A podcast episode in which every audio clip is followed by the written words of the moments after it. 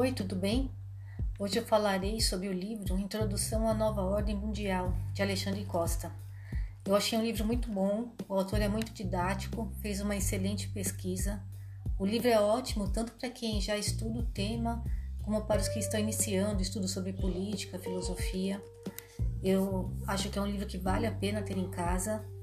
É, com certeza, a leitura dessa obra vai abrir os olhos do leitor para o mundo que o rodeia aspectos do dia a dia vão se tornar claros. É, eu achei que é um ótimo investimento intelectual. Alexandre Costa explica a ideia sobre um governo mundial é muito antiga. Todos os grandes tiranos, desde o século 23 a.C., já a alimentavam. Contudo, foi a partir do iluminismo que o plano passou a ser muito bem arquitetado. Ele anota que atualmente há pelo menos três grandes movimentos de dominação global, e embora concorrentes tenham o mesmo objetivo, destruir a civilização ocidental para em seguida implantar uma ditadura planetária sem precedentes. Para que seus objetivos sejam colocados em ação, é primordial a destruição dos valores do Ocidente. Esses três grupos são o Movimento Comunista Internacional, o Islamismo e os globalistas ou socialistas fabianos. alguns fatores dificultam a implantação da nova ordem mundial. Dentre eles estão o cristianismo e as soberanias nacionais. O cristianismo é a religião que condenou a escravidão e, e defende a igualdade entre os homens. Seus conceitos impedem que algum líder seja idolatrado. Destruir o cristianismo é uma forma de minar a resistência moral da população para o sucesso da nova ordem mundial, Deus deve ser destruído. Sobre as soberanias nacionais, pode-se dizer que hoje restam duas: Estados Unidos e Israel, já que a Europa e a América Latina estão dominadas pela ideia de comunidade. É preciso prestar atenção que não são os governos, nações que vão implantar a nova ordem mundial, e sim conglomerados privados de imenso poder econômico. Chefe de estados, chefes de estado não passam de meras marionetes frente a essas forças. Há uma constante luta, mesmo que disfarçada em movimentos sociais, de inverter os valores e rebaixar a capacidade racional da maioria. Segundo o autor, corrompê-la com esmolas e desmoralizá-la com vulgaridades. Assim, qualquer semelhança com nossa realidade não é mera coincidência, nem um simples acaso. O próprio David Rockefeller diz que a nova ordem mundial vai emergir do caos. Para isso, atacam a alta cultura ocidental, a ordem jurídica e o cristianismo. Costa ensina que a curto prazo os objetivos dos pretendentes a ditadores coincidem. Portanto, banqueiros financiam comunistas e islâmicos em busca de destruir, da destruição da civilização ocidental. Eles querem rachar a estrutura milenar fundada sobre a moral cristã. O autor afirma que os globalistas, cuja filosofia pode ser chamada de social-democracia ou socialismo fabiano, financiam as forças concorrentes na esperança de um dia, após a desestabilização resultante da implantação de, das suas ideias, esperam ver emergir a nova ordem mundial, que vai perpetuar o poder da dinastia em um mundo sem outras famílias. No entanto, esta esperança de vitória futura também é alimentada por marxistas e pelos seguidores de Maomé. Para que uma nova cultura mundial seja implantada, não pode haver incoerências culturais entre a população e a nova ordem de controle social. É necessário modificar todos os hábitos e costumes enraizados na sociedade. Uma curiosidade contada pelo autor é que nos anos 20, muitas ideias hoje implantadas já estavam nas conversas reservadas de aristocratas europeus. Assim, Aldous Huxley, que participava de alguma dessas reuniões, percebeu as consequências nefastas dessas ideias e então escreveu seu admirável Mundo Novo. Outro autor que teria percebido a arapuca que armavam para nós foi o inglês George Orwell. A nova ordem mundial, em suma, será uma ditadura global, totalitária, socialista, culturalmente coletivista, com valores próprios e completamente diferentes dos valores praticados atualmente pela maioria da população. Será ancorada num sistema financeiro internacional sem qualquer lastro, em regras totalitárias supostamente científicas. com todas as atitudes humanas controladas pelo Estado, este controlado por uma elite política, e acima desta, um grupo de endinheirados que controla as corporações, o sistema financeiro e a mídia. O autor tenta mostrar quem está no topo do poder, quem detém os círculos do poder. Uma regra básica para ele adotada é: siga o dinheiro. Sobre os planos, mostra a mudança ocorrida nos últimos anos na nossa civilização. A todo momento surgem princípios diferentes dos que sustentavam a sociedade. Isso ocorre porque essas mudanças são paulatinas e a mesma ideia revolucionária surge de várias frentes. Na maioria dos casos, esses atores de transformação não fazem ideia que trabalham para esse novo mundo e para esses fortes personagens globais. Fazem o mal inocentemente. A implantação da nova ordem mundial está tão avançada que qualquer cidadão pode observar a aplicação de leis proibitivas cada vez mais homogêneas, governos cada vez mais poderosos e os indivíduos sendo massacrados pelos interesses de uma pseudo-coletividade. Parece que há um consenso de que o Estado deve controlar todas as condutas humanas. O homem médio não consegue se atentar a esse perigo. As pessoas aceitam calmamente a intrusão do Estado em matérias de cunho privado. Parece que uma nuvem impede que estes vejam a extensão do mal. O fato é que é difícil reverter a ascensão do totalitarismo com o grau de desinformação da maioria e da cumplicidade da academia e dos órgãos de imprensa. Com este panorama, é razoável supor que valores como individualidade, livre-arbítrio e privacidade estão condenados a desaparecer em breve, substituídos por promessas irrealizáveis de segurança, igualdade, justiça social e outras palavras de ordem adoradas por tiranos. Segundo o autor, um dos maiores problemas reside na falta de informação. Assim, como dizia Aristóteles, só existe um bem, o saber, e apenas um mal, a ignorância. Com a ignorância total e absoluta sobre os verdadeiros caminhos da política, a massa raciocina com base em dados falsos, o que costuma levar a equívocos mesmo de melhor intelecto.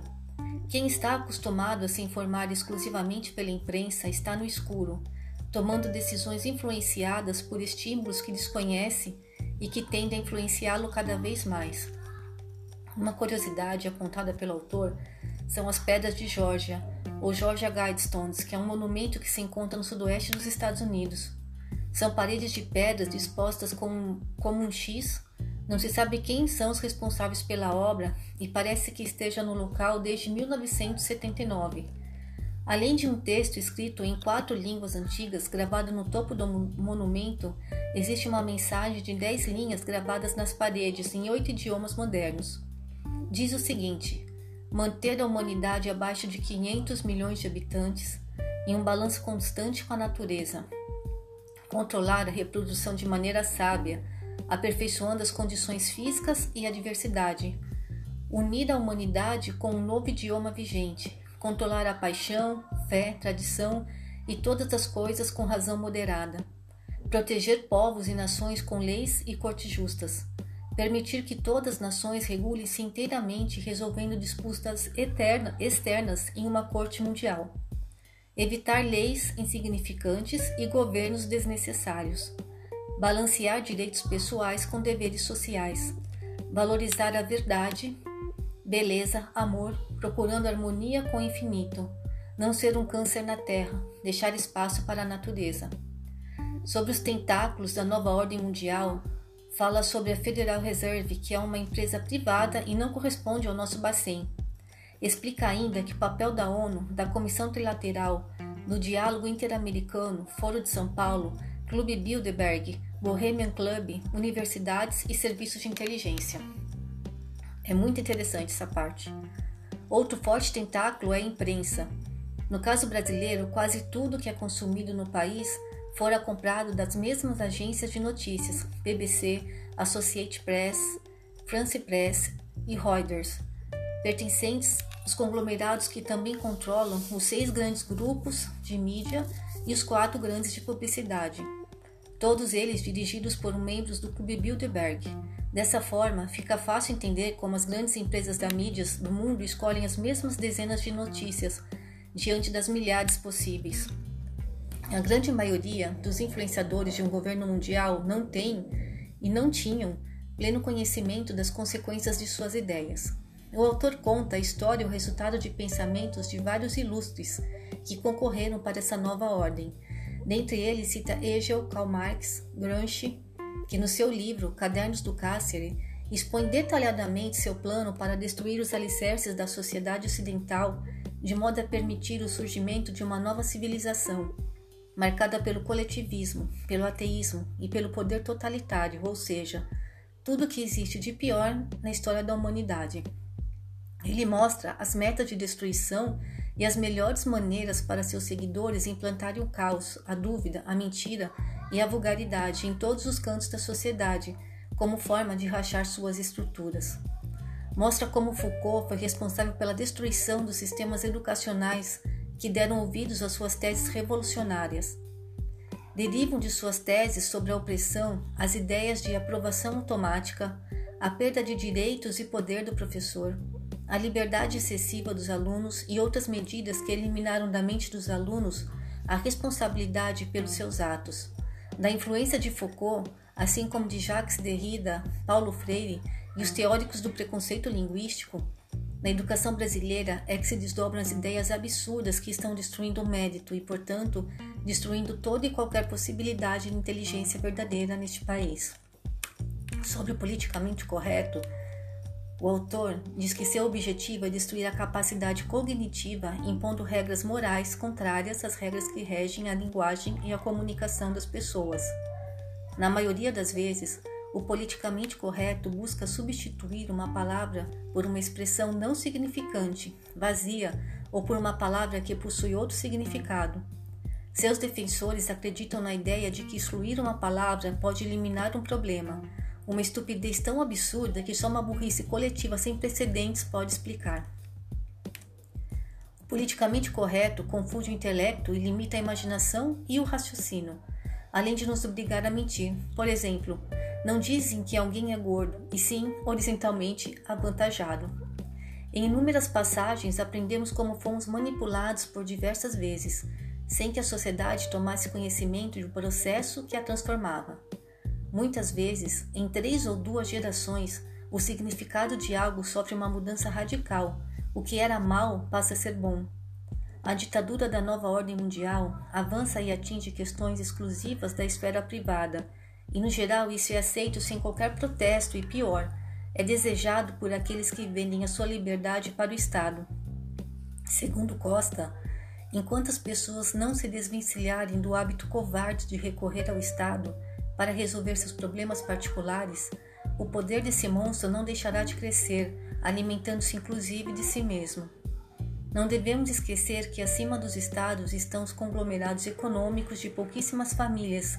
Estes, de fato, são quem detém todo o poder. Você sabia que o prédio da ONU está sobre um terreno dos Rockefeller e que um dos centros de inteligência do Royal Air Forces na Inglaterra está em um palácio dos Rothschilds? Ele fala que isso não pode nem deve ser negligenciado. É importante que todo aquele que acredite na liberdade, que tenha conhecimento da verdade, o passe para seus amigos e familiares, enquanto isso ainda seja possível. Este livro mostra por que os valores morais e culturais estão tão baixos, porque as novas músicas sofreram uma queda vertiginosa de qualidade, porque os jovens saem do ensino primário e secundário sem entender o que leem. Isso quando conseguem ler. Explica também a falta de grandes gênios contemporâneos. Fica claro que o conhecimento, a busca pela verdade e a resistência são as únicas formas de fugirmos dessa escravidão que nos assombra. Boa leitura!